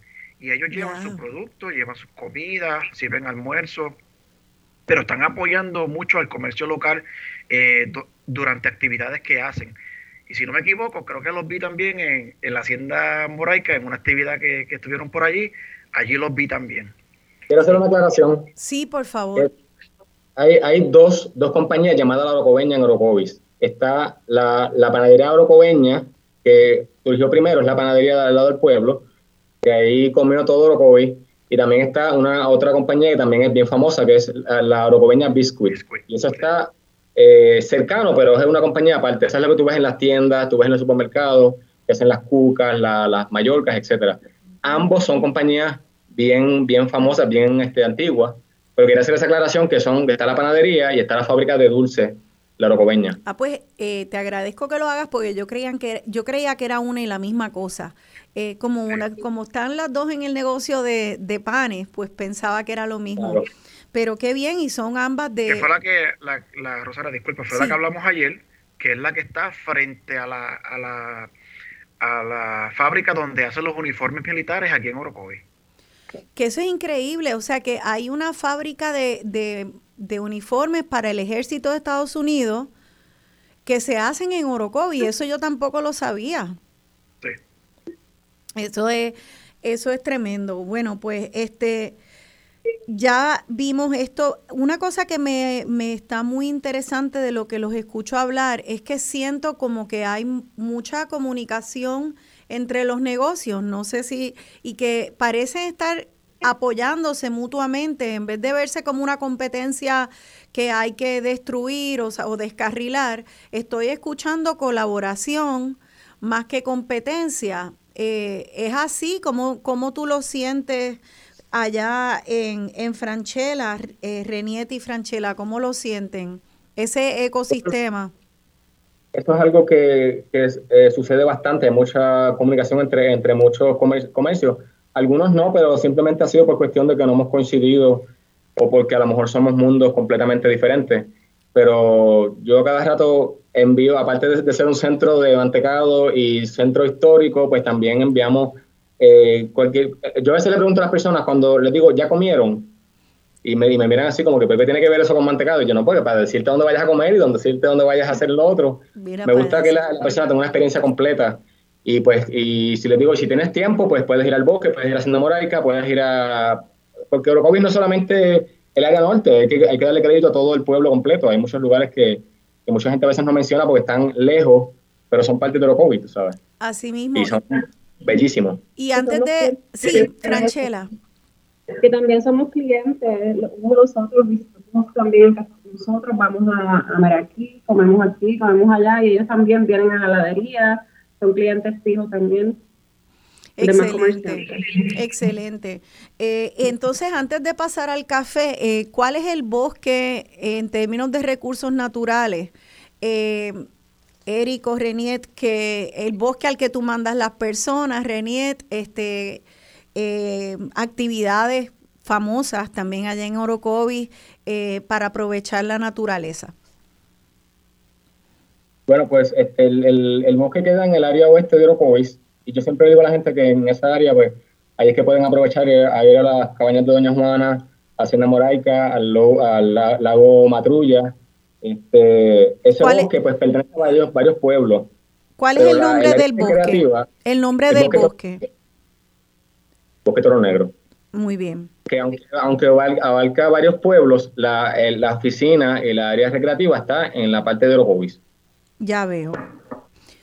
Así que... Hay que recalcar también que allá arriba está el chorro de Doña Juana, ah, que eso es bien bonito ver, que aunque tres pueblos no lo peleamos, es orocobeño. Exacto, sí. incluir que eh, hay una, una organización, ¿verdad? Que se llama Amigos del Bosque, que están que trabajan sobre el área y que ellos reciben al visitante, le hablan sobre la historia del bosque y le dan un tour dentro del bosque, donde también se practica lo que es el yoga, el arte y otras actividades. Amigos del Bosque, qué fantástico. Y, y entonces eh, se puede entrar a, alguna página eh, online para ver información sobre los horarios del bosque Toro Negro y las actividades? Eh, llaman a Casa de la Cultura Orocobeña y se les brinda el número de teléfono de la líder comunitaria que es la dueña de las cabañas del restaurante Enid. Y ellos ella los recibe eh, toman se toman un cafecito visitan las cabañas le dan un tour por todo lo que es el bosque practicando también y observando otros tipos de actividades que se practican como es el arte también hacen corridas y hacen yoga los fines de semana. Wow, y veo que Reniet y Franchella están eh, poniendo en pantalla unas imágenes. Eh, me imagino que es de la página. Sí, ok, Reniet, pues si puedes. Sí, Sí, me, amigos, amigos eh, pueden buscar bajo Amigos del Bosque de, Toro, de Toro Negro. Exacto. Eh, también eh, una que es la página y allí pueden ver todas esas actividades. Bueno, pues vemos que de un pueblo tan pequeño sales, uno puede entrar y se siguen eh, multiplicando las actividades y todas aprovechando los recursos naturales de ese pueblo. Me, es algo y de manera tradicional y a la vez innovadora. Es algo que también Erika Reyes ha hecho con esta propuesta de echar para adelante el café en Orocovis. Eh, así que pues gracias Erika nuevamente por unirte a nosotros. Cuéntanos un poco eh, cómo es que tú llegas a la industria del café a pesar de estos titulares, de la crisis que hay en el café en el país, la crisis de mano de obra, cómo nosotros no tenemos suficiente café para ni siquiera para suplir nuestro nuestro propio consumo, o sea, se oye mucha noticia negativa alrededor de la industria del café como, como una que está en crisis. Y tú, sin embargo, eres una nueva empresaria orocobeña apostando al café. ¿Cómo es eso, Erika? Pero, primero, contestando la primera pregunta, Rosana, eh, ¿de dónde viene no, eh, el tema del café en mi vida? Pues soy tercera generación de caficultores en mi familia, empezando por mis abuelos que eran beneficiadores y luego mis papás que estuvieron por años trabajando en el mundo del café. Eh, sin duda, sí, como muchas otras industrias también enfrentamos crisis, ¿verdad? Eh, quizás se habla mucho porque nosotros, la industria cafetalera en Puerto Rico representa mucho para los puertorriqueños. Entonces, quizás eso eh, hace, ¿no? Es de, de, estas crisis, ¿no? Que enfrentamos quizás todas las industrias de una manera u otra. Sí. Pues quizás eso nos da un poco de nostalgia, un poco más de drama, ¿no? En el asunto, porque, porque el café representa para nosotros no solamente la bebida que nos despierta en la mañana, representa a nuestros ancestros, fue una industria que aportó al desarrollo económico, social, cultural. Entonces, eso deja mucho que decir, ¿verdad? Eh, pero la realidad es que la industria del café ha evolucionado. Yo lo, yo lo veo desde ese punto de vista, ¿no?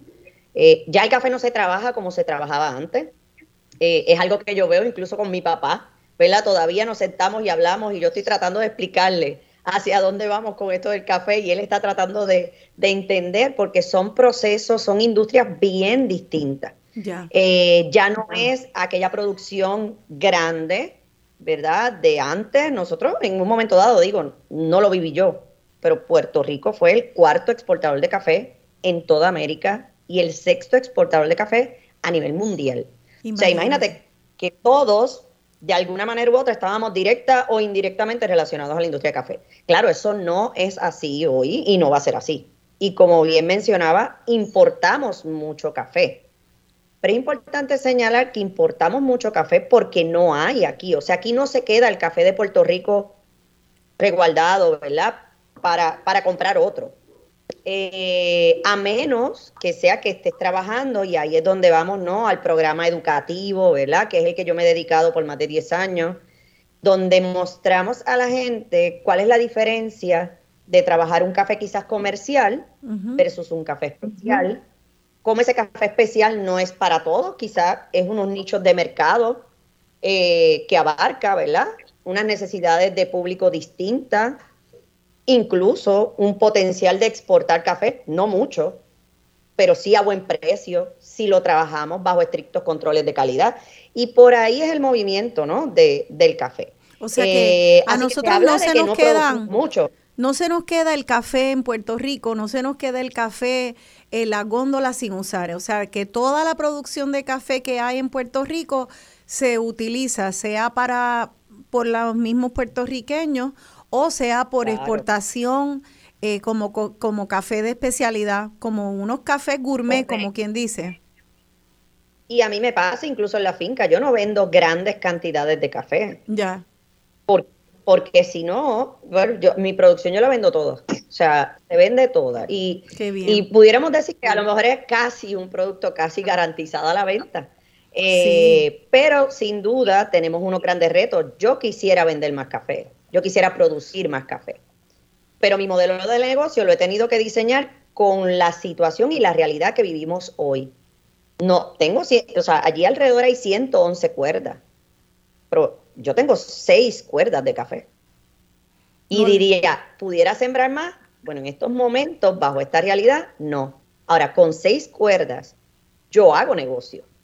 Y de eso se trata el modelo ahora. O sea que lo que me cuerda- quieres decir es que en los tiempos de antes, cuando éramos uno de los principales productores de café eh, del mundo, pues nosotros, eh, todas esas cuerdas, todas las personas que estaban en ese negocio explotaban todas sus cuerdas solo para el café. Ahora no hay la posibilidad por escasez de mano de obra, por lo caro que es todo y muchas otras situaciones eh, para explotarla toda, así que ya no es tanto de volumen de ventas, sino de crear y de diversificar cómo se inserta el café en distintas áreas y en distintas empresas. ¿Me puedes dar un ejemplo entonces de ese abanico de, de, de distintos negocios que todo gira alrededor de la cultura del café?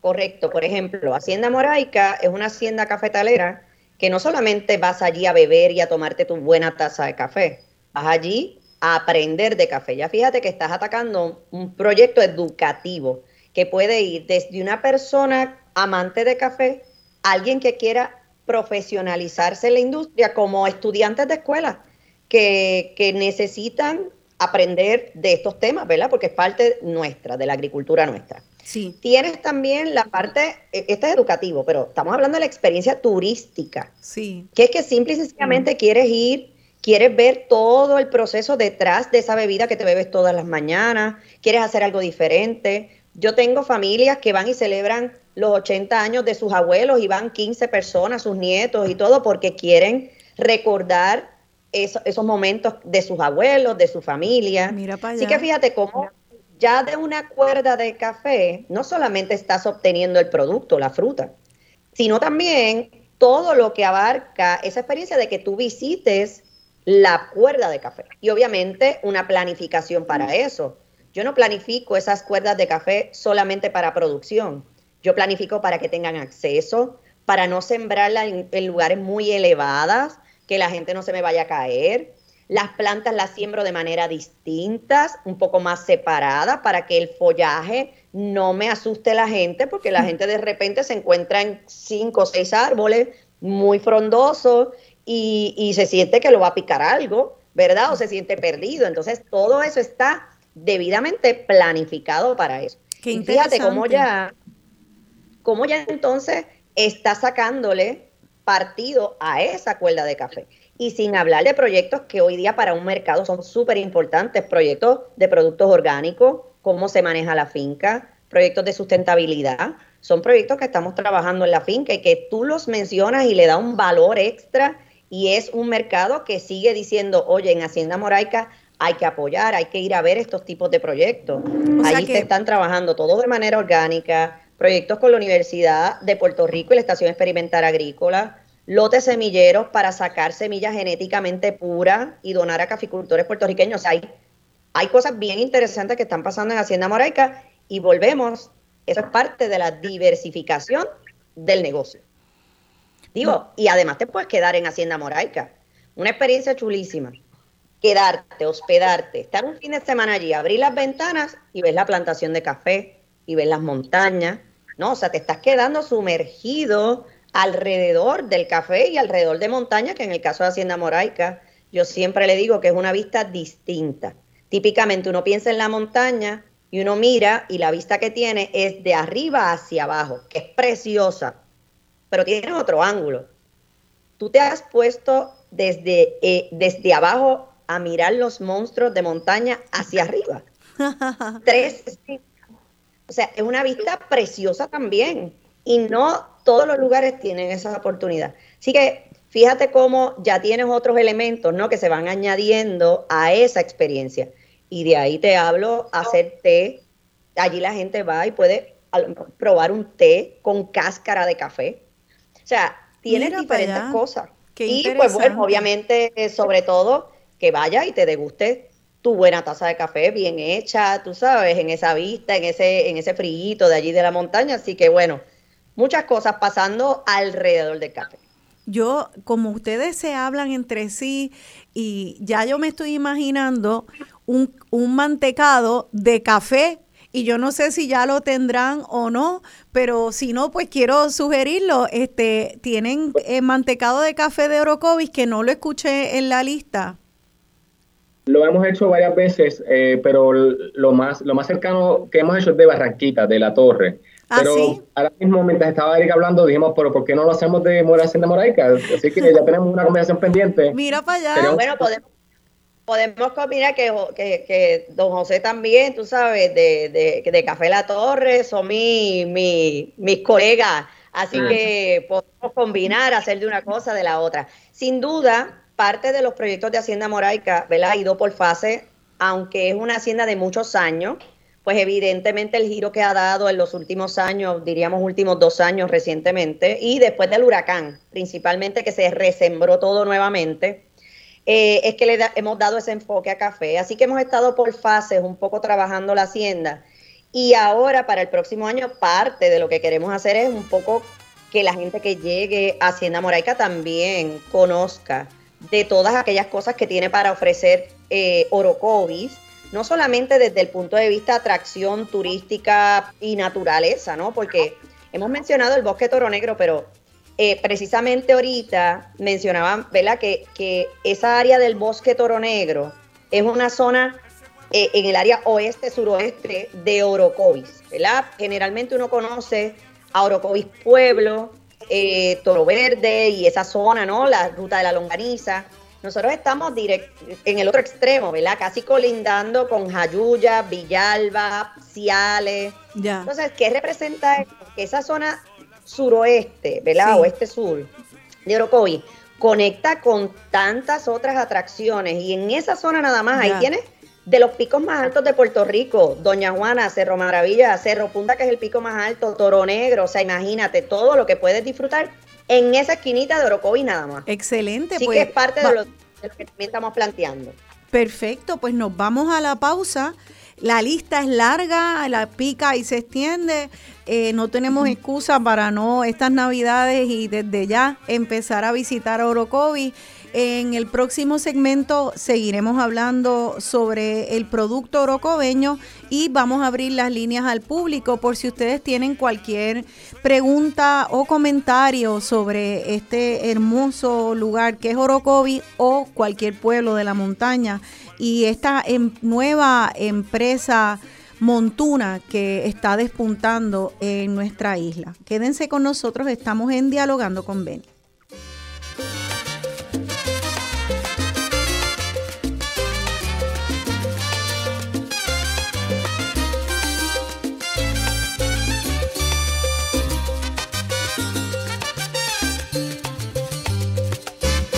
Soy de un campo que mantiene costumbres de pueblo viejo, donde se nota.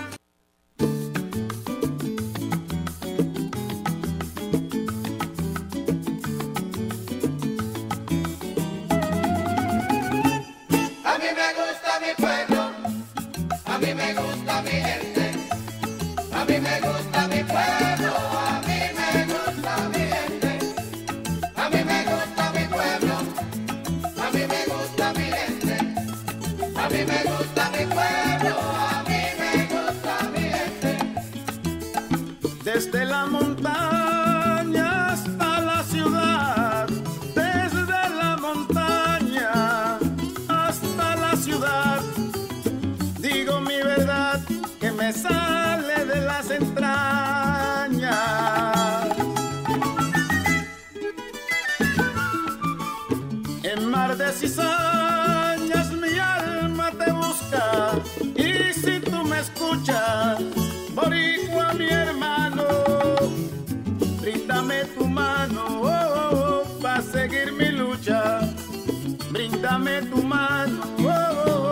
Para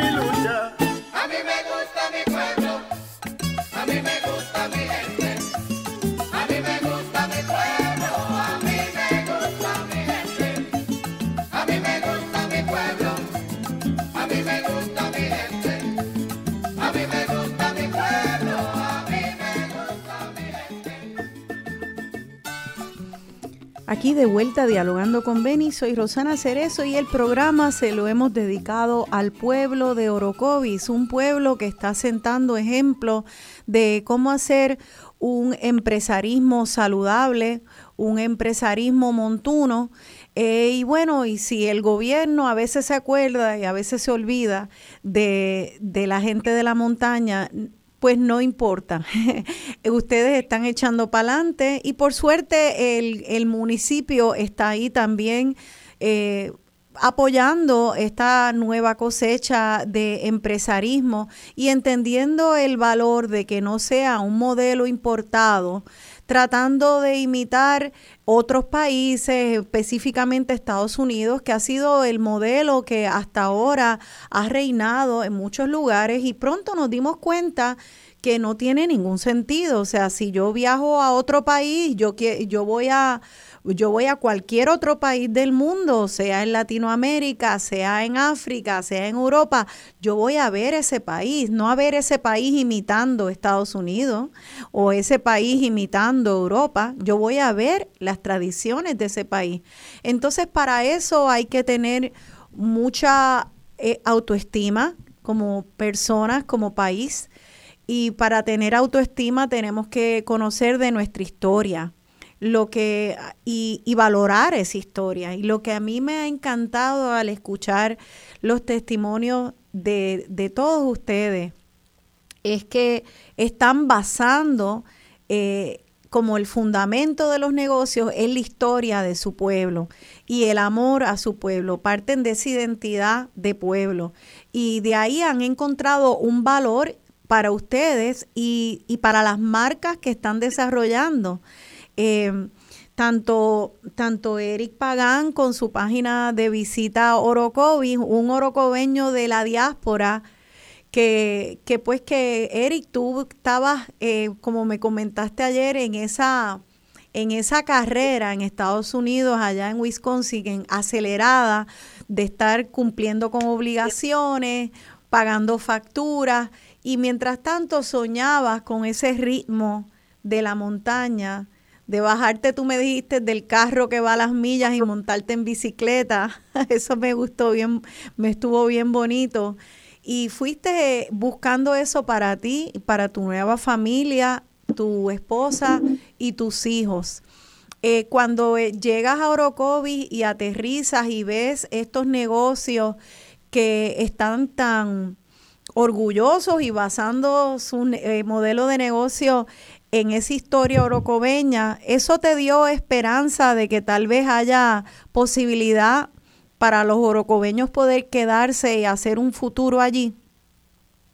Sí, definitivamente, claro que sí. Mira, algo que tú vas a, a notar, Rosana, cuando tú vas a Orocovi, es que los orocobeños tenemos un orgullo por Orocovi, que no tan solo nos los creemos, es que sabemos que, que como Orocovi no hay otra cosa. Entonces, lo que tú, la experiencia que, que los orocobeños como, como personas, como pueblo, han creado nuestros, ¿verdad? Nuestras personas que estuvieron antes, este, y los que están creando ahora en el comercio nuevo, eh, como lo dijo Reniet, es una experiencia. Ya no es tan solo ir a Orocovi porque pues no, es, es una experiencia que cuando tú vas es de principio a fin. Allí puedes tener desde, como dijo Erika, desde quedarte, desde tomarte el café, desde comerte una buena comida hecha ahí en Orocovi, que no es procesada con, con- como, lo, como lo son los fast food. Eh, Te tomas el café, el mantecado, la cerveza, todo hecho ahí en Orocovi. Pero algo bien importante que, como preguntaste ahorita, eh, que si los orocobeños comerciantes pues se unen y qué sé yo, yo creo que aunque no, como dijo René, sí hay algunos que se unen, algunos no, porque no han coincidido, pero todo lo que te vas a encontrar, hay un, hay un denominador bien común, ¿Ah, y sí? es el orgullo de ser orocobeño. Eso en algunos pueblos que vas no lo vas a encontrar. Ayer te dije bromeando que algunos pueblos que están alrededor de Orocovi están ahí para que llegues a Orocovi. Ah. O sea, pero pero todos, todos, todos somos eh, orgullosos de ser puertorriqueños. Pero nosotros como orocobeños tenemos un orgullo más allá. Muy es bien. un orgullo que, que, que, nos, que nos hace hacer lo que hacemos todos los días como comerciantes. Qué y bien. sí, cuando llegué a Orocovi me di cuenta de eso y, y, y en los cinco años para acá las redes sociales están a un nivel en el que tú pones algo hoy y ya mañana el mundo lo sabe. Sí. Y yo dije, bueno, esto hay que exponerlo, esto hay que enseñárselo al mundo. Yo quisiera hacerle una pregunta a, a ustedes. Erika, ya mismo te doy el turno, pero quiero hacer esta pregunta y luego pasamos a tu comentario. Y es que hace un par de años atrás yo me fui con mi hija a Jayuya y entonces me dejé llevar por el GPS. Cometí un gran error porque pensé que iba a haber buena rotulación. Eh, y que entre la rotulación y mi GPS yo iba a llegar bien al pueblo de Jayuya. Pues, pues para mi sorpresa, yo no sé si está así todavía, eh, porque fue poco después del huracán María, pero para mi sorpresa eh, había casi ninguna rotulación, unos pequeños rótulos este, que apenas se, se veían, eh, algunos tumbados, eh, muy, con muy poca frecuencia, eh, muchas curvas, y me encontré con una carretera cerrada por un derrumbe sin que me dijeran cómo llegar y cómo, eh, cómo poder buscar vías alternas. Aquello de la rotulación se volvió una pesadilla en medio de aquellas curvas, nosotras solas, el, ya iba bajando el sol. Entonces yo pensé, caramba, esto es una de las situaciones donde yo me pregunto, el gobierno, ¿dónde está? Porque para que el turismo pueda ir, se tiene que sentir seguro, sea turismo doméstico o turismo este de fuera. Eh, de hecho, estaba también quien hoy en día es mi yerno, que es de Estados Unidos, y dijo, wow, esto de la rotulación es un problema muy grande. Eso fue poco después de María. Yo les pregunto, ¿todavía hay problemas? ¿Ustedes entienden allá en la montaña con este esto de la rotulación como yo lo viví? Y sería un llamado que podríamos hacer. Erika, tú veo, te veo diciendo que sí. Sí. sí, sin duda, eh, sí, cada vez más hay mayor acceso, ¿verdad? Una, pues como hablaba Erika, las redes sociales, otra que después precisamente del huracán María, allí se restablecieron eh, comunicaciones que hoy día son mucho más efectivas de lo que eran antes. Antes no había señal en Hacienda Moraica de ninguna, de ninguna índole en un celular y hoy día te puedes comunicar y hay internet y demás. Sin duda, eso sí es un gran reto y yo creo que es una gran oportunidad que tenemos todos y sería probablemente el próximo paso que nosotros tuviéramos que tomar. Lo que pasa es que, como tú bien mencionabas, ¿verdad? A mí no me gusta insertar mucho al gobierno en esto, eh, pero sin duda es una colaboración importante porque de ellos depende. Yo puedo invertir dinero rotulando, que de hecho lo hice, pero si eso no está aprobado por el Departamento de Transportación y Obras Públicas, la Claro. Autoridad de Carreteras o lo que sea, eso, eh, eso tiene unas especificaciones y ellos van y te lo quitan como me pasó a mí. A mí me quitaron tres rótulos. Ya. Entonces, eh, eh, puedo tener rotulación frente a mi negocio, pero yo no puedo ir al cruce precisamente, por ejemplo, que para mí sería espectacular. Ahorita yo te mencioné Claro. cuatro de los picos altos de Puerto Rico y cómo es posible que tú estés en ese cruce de la zona panorámica y que el turista no sepa dónde está en un lugar tan importante. Me pasó a mí, ¿Ves? estábamos buscando entrar a, a, a Toro Negro y fue un lío, fue un lío bien grande y por eso lo traigo, porque ah, llamamos a la gente a que vayan, pero no se puede hacer una trampa de tú invitar a la gente y luego la persona que no conozca se vea a la merced de un GPS que está perdido, que te manda por una carretera que no es segura. Eh, veo que Reniet está eh, enseñando algo en pantalla, ¿me puedes explicar qué es eso, Reniet? la misma frustración que menciona Erika, esto es un, un prototipo que decíamos, nunca lo lanzamos. Esto es un mapa que diseñamos mi esposa y yo, era un brochure que tenía los mapas de, de Orocovis con las calles, tenía áreas específicas, este, Qué bien. aquí urbano, el área del gato y del bosque con las veredas. Pero como ella dice, de- el, hacerlo uno mismo pues no es costo efectivo. O sea, esto se quedó como un, No. un prototipo y ya y se quedó en la gaveta. Y todavía lo recuerdo, lo guardo como un recuerdo, tú sabes. Ya. Si vas ahora mismo, no sé si los han quitado, pero en el bosque Toro Negro Sí. se supone que había o hay unos mapas que los hicimos nosotros. Y entonces los amigos del bosque los imprimieron y los pusieron. Y, vol- y en algunos puntos creo que los sacaron y creo que lo volvieron a poner. Pero No. uno tiene que hacerlo uno mismo porque si espera por el gobierno, pues no pasa nada. Y esto es al- algo muy importante porque vemos, ¿verdad?, que ha habido eh, unas mejoras, unas mejorías y hay que señalarlas. Eh, también hay unos apoyos importantes y eso eh, hay que, hay que eh, aplaudirlo. Pero esta cuestión de los rótulos, que yo no sé si esto es- se divide entre entre municipio y estatal o federal, casi siempre es una combinación de, de distintas fuentes de gobierno, pero esto le toca al gobierno. Le toca al gobierno apoyar a los comerciantes, no todo puede ser autogestión, el gobierno está ahí para ayudar a sus ciudadanos, así que este es el llamado que hacemos de que no solamente a Orocovi, sino a todos los pueblos que mejoren la rotulación, porque es parte de la fuente de ingresos económicos para nuestra gente, para que no se tenga que ir la gente como tuvo que hacer Eric Pagán al ingresar al, al ejército, porque Orocovis no, no había posibilidades para él. Pues ahora Eric felizmente ha regresado, está entre Estados Unidos y Orocovis y está, a- está haciendo y viendo que hay esperanza para la juventud eh, en este nuevo empresarismo, pero es un empresarismo que tiene que ser apoyado con la logística por el gobierno. Y esto es básico. ¿Cómo se llega allí? Es básico. Así que el llamado es de parte de todos, es unánime, rótulos para toda la montaña que sean efectivos. Este, y esto, esto no hay que inventar eh, la rueda para hacerlo. Es bastante, bastante fácil. Eh, Eric, tú querías hacer un comentario y luego pasamos a la primera llamada que tenemos, que no había dado el número y ya tenemos llamada. No, no, eh, el comentario que hice era para René que me guardara uno de esos mapitas por ahí. sí, sí, sí, qué bien, Renier. Pues voy a dar el teléfono acá en la estación eh, porque alguien, ya tengo varios comentarios por texto. El teléfono acá es 787-292-1703. Si quiere hacer un comentario o una pregunta sobre el pueblo de Orocovis, cualquiera de las cosas que de los temas que hemos hablado. Eh, entiendo que ya tenemos una llamada.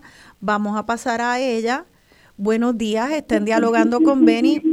Sí, muy buenos días, Rosana. Buenos días. Eh, ¿Puede bajarle el volumen a- al Sí, ya lo radio? bajé, ya lo bajé. Gracias. Mira, te habla Enrique, Enrique Quique Medina, aquí de Santa Rita, Río Piedra. Ah, hola, don Quique. Sí, eh, quería decirle lo siguiente, que no solamente Erika y el compañero, perdón, eh, Eric Pagán, se sienten orgullosos de Orocovis, sino que yo como boricua, como puertorriqueño, me siento bien orgulloso de ellos. Tengo el corazón henchido, el pecho henchido de ese orgullo que tienen ellos, que sienten ellos. Bravo. El comentario que quiero hacer es lo siguiente, yo los, los respeto, los admiro, porque ahora nosotros, según Lares tuvo su, su grito, como ellos plantean, que a veces el gobierno no contribuye, no ayuda, yo pido que cada pueblo nuestro, que Orocovis se levante con su grito de Orocovis, para que le lleve este conocimiento al pueblo, a nuestra juventud que se está levantando, para que sientan ese mismo orgullo por su pueblo Orocovis y por su patria puertorriqueña. Gracias, Porque nosotros, esta historia que nos están brindando ahora, el conocimiento de nuestra geografía, de nuestros pueblos, de las tradiciones, la cultura de nuestro pueblo, se nos ocultó por 125 años de colonialismo que hemos sufrido, donde se nos sustituyó el conocimiento y las tradiciones se intentaron ocultar, pero nuestra cultura es tan fuerte y tan fuerte que no ha permitido que se nos ahogara Sí. dentro del americanismo, dentro del colonialismo. Yo Pues muy bien, Quique. compañeros, pero pido que esto mismo se vaya plasmando en, en, en ¿cómo se llama?, en, en volantes, en, en literatura, para que se, se, se vaya llevando a las escuelas, en los centros culturales, en las comunidades, en los barrios, se vaya discutiendo esto para que sientan ese orgullo de su pueblo y se levanten a seguir respaldando las tradiciones y la cultura de nuestro pueblo. Gracias, don Quique. Gracias mil y estoy totalmente de acuerdo con usted. El orgullo de Orocovis no lo sienten solo la- las orocobeñas y los orocobeños, lo sentimos todos los boricuas al ver a este pueblo de la montaña tan precioso apostando a su gente, a sus recursos naturales, tanto eh, de la vegetación, de la comida, de la agricultura y con eso, con eso hay una canción de Silvio Rodríguez que a mí me encanta que habla de arar el porvenir con viejos bueyes. Esa canción. Eh, y de eso trata, de eso trata echar para adelante. Es lo, lo que tal vez siempre hemos tenido y tomábamos por sentado. Decíamos, ah, pues, ajá, una tierra, unas curvas, unas montañas, ajá, el café, ajá. De repente eso cobra una magia cuando se mira con los ojos de valorarlo y entender la maravilla sobre la cual estamos sentados. Otra radio escucha este dice qué hermosura de programa. Eh, jamás me cansaré de decirlo, el pueblo salva al pueblo. Así que están ustedes inspirando a todos los radioescuchas eh, con, con, con su ejemplo. Eh, Vamos a, estamos hablando antes de, de cerrar, porque nos queda ya solo escasamente unos minutitos. eh, quería hacerle una pregunta a Erika antes de cerrar el tema del café, porque dijiste que están elaborando o en proceso de elaborar café orgánico allá en, en la hacienda moraica. Realmente se trabaja de manera orgánica ya, eh, ¿verdad? No, no estamos certificados, ¿verdad? Con las certificaciones oficiales de café orgánico y, y aquí pues obviamente eso tiene unas implicaciones Sí. también todo lo que está alrededor, ¿verdad? de la finca y demás. burocracia, sí, sí. Pero, pero cuando uno va a la finca, aparte de, la, de las cosas que yo, yo educo, Wow. es que, y, y lo hago que lo vean, es que, oye, mira el suelo, mira la pieza de café, ¿viste lo verde que está? Eso es un indicio de que aquí no se utiliza herbicida. Y es parte de los retos que tenemos los agricultores, ¿verdad? Porque cuando tú usas herbicida, a los cuatro meses puedes volver y darle mantenimiento, pero cuando es a, a trimmer y es a machete, además del, del problema de la falta y escasez de mano de obra para manejar un machete, por ponerte un ejemplo, también es el tema de que a las dos semanas, y si te llueve, cuidado a la, a la semana, Sí. ya tienes que volver a darle mantenimiento a la misma pieza. Así que es grande de los retos, incremento de costos, sin duda. Sí. Así que el nada más decírselo y la gente tú, tú la ves como mira y el semblante le cambia. Fíjense el valor Wow. que estas nuevas generaciones, que el nuevo mercado le está dando a los programas de sustentabilidad. El yo comprar equipos de beneficiado de café ecológicos que utilicen menos agua, manejo de desperdicio, hacer composta con la cáscara, todo eso es parte de un programa y hay mercados que le dan un valor hoy día al café en precio, no solo por la catación, sino por el manejo de una finca. Y hacia eso es que se está moviendo este mundo, que no lo ve hoy en, la- en los documentales de Netflix, ¿no? Como este tema abunda, ¿verdad? Porque es parte del ecosistema mismo, ¿verdad? Cómo protegemos el ecosistema. Yo quería rapidito, antes de, de irme, que quería comentar ahorita la parte del, del, del- del orgullo que sentimos los boricuas y los puertorriqueños y cómo quizás los demás pueblos, ¿verdad? Pudieran emular eso. Y es un poco también la parte de empoderamiento. Pero más allá de eso, yo me pongo a, a analizar un poco por qué somos Sí. tan empoderados los orocobeños y por qué sentimos este orgullo. Hay una cosa bien clave. A nosotros se nos crió en las escuelas con cultura, con arte, con música, con historia. eh, y yo creo que esa para mí fue la clave de todo. El entender, como tú bien decías, Rosana, ahorita, la Sí. historia, Sí. el vivir en, en lugares aislados, porque sin duda de donde yo vengo es un lugar aislado, ¿verdad? Lejos. Sí. Y el conectar con la naturaleza, que era lo que teníamos, el aprender no ir al cine por- y a la playa, incluso a mí me tomaba una hora y pico llegar a la playa pero siempre cuatro, siempre había un instructor que te enseñaba a tocar, te enseñaba a trobar, eh, siempre estaban los maestros de teatro, de arte, de cultura, enseñándote cosas para poder nosotros invertir nuestro tiempo. Y yo creo Qué ¿verdad? bien. Es algo muy personal, que es un denominador común que tenemos todos los orocobeños y que ha hecho que nosotros seamos tan empoderados de nuestro pueblo. Hasta los otros días, hasta en el carro, andábamos todos con el mango puesto en el carro. Yo no sé si a ustedes les pasó, pero yo estuve hasta en los carros míos de los otros días con mi mango puesto ¿Y por qué y el con mango? mi signo de ¿Por qué el mango? ¿Es un símbolo el mango? Sí, siempre fue nuestro centinela, ¿verdad? Lo que le llaman el centinela de- del- del pueblo, ¿no? Ahí está Reiner que puede hablarle, ¿verdad? También un poquito del mango, pero el mango fue nuestro símbolo, ¿verdad? Ay, no lo Eh, sabía, sí. Sí, se me, se me pasó un dato bien importante. El mango básicamente es el símbolo más querido en Orocovi. Eh, se estima que surgió para 1840 más o menos. Ese fue un cálculo que hizo Celestino Viles Meléndez, un orocobeño sumamente conocido que ya no está con nosotros. Y ganó su fama por la posición, está en un, en un, en un, este cerro que da la apariencia de estar vigilando el pueblo. Y por eso desde mediados del, de este, del siglo pasado, de los 1900, se le empezó a dar el apodo del Centinela de Orocovis. Y fue un, un símbolo bien querido. Este, en los tiempos de los españoles, el camino principal pasaba por el lado de ese, de ese árbol. O sea, no existía la, la carretera que existe ahora.